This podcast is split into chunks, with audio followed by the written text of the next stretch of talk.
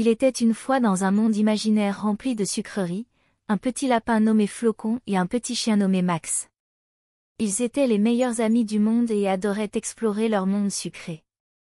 Un jour, ils se promenaient dans la forêt de sucre d'orge quand Max aperçut une grande maison en pain d'épices.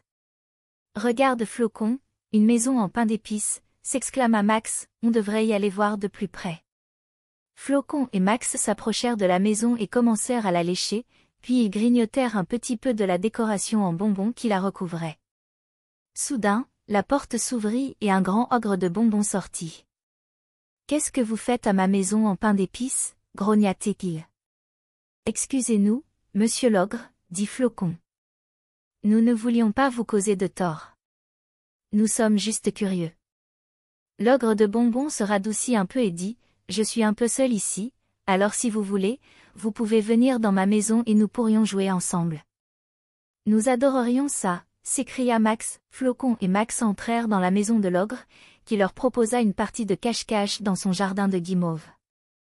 L'ogre de bonbons fit un grand sourire et leur dit, Allez-y, les enfants, je compte jusqu'à dix et je vous cherche, et les deux amis se mirent en quête d'un bon endroit pour se cacher. Flocon, le petit lapin, décida de se cacher dans un buisson de barbe à papa, tandis que Max, le petit chien, choisit de se cacher derrière un arbre en réglisse. Quand l'ogre commença à chercher, il trouva rapidement Max, mais il avait du mal à trouver Flocon. Soudain, Flocon éternua très fort, trahissant ainsi sa cachette dans le buisson de barbe à papa. L'ogre de bonbons se dirigea vers le buisson et trouva le petit lapin caché dedans. Je t'ai trouvé, Flocon, s'exclama-t-il. Flocon sourit et sortit de sa cachette, en attrapant une guimauve en forme de lapin qui avait été cachée dans le buisson. Merci d'avoir joué avec nous, monsieur l'ogre. C'était vraiment amusant, dit-il.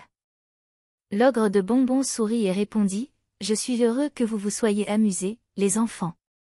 Vous êtes les bienvenus ici à tout moment pour jouer avec moi et mes amis sucrés. Max avait une idée soudaine. Est-ce que vous nous montreriez comment vous faites tous ces bonbons délicieux, monsieur l'ogre demanda-t-il, ses yeux brillants d'excitation. L'ogre réfléchit un instant, puis dit, Eh bien, pourquoi pas? Si vous êtes intéressé, je pourrais vous montrer comment je fais mes célèbres sucettes en forme de cœur. Flocon et Max étaient aux anges. Ils suivaient l'ogre dans sa cuisine, où il leur montra comment il faisait fondre le sucre et ajoutait de la couleur pour donner forme aux sucettes.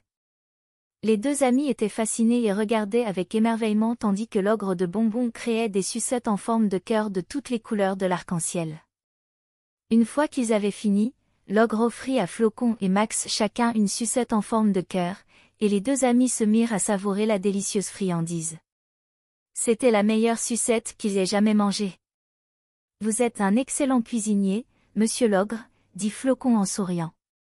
L'ogre de bonbons sourit en retour et répondit, je suis heureux que vous aimiez mes sucettes en forme de cœur. Et je suis content d'avoir pu passer du temps avec vous, les enfants. J'espère que nous pourrons nous revoir bientôt pour une autre aventure amusante. Les deux amis hochèrent la tête en signe d'approbation, puis dirent au revoir à l'ogre de bonbons et commencèrent à marcher de retour chez eux. Ils parlaient en riant des aventures qu'ils avaient vécues ce jour-là, en se réjouissant de toutes les merveilles qu'ils avaient découvertes dans ce monde de sucreries. Finalement, ils arrivèrent chez eux et se mirent au lit, leurs têtes pleines de souvenirs de cette journée magique. Ils s'endormirent avec des sourires sur leurs visages, en rêvant de leurs amis ogres de bonbons et des nombreuses autres aventures qu'ils auraient ensemble.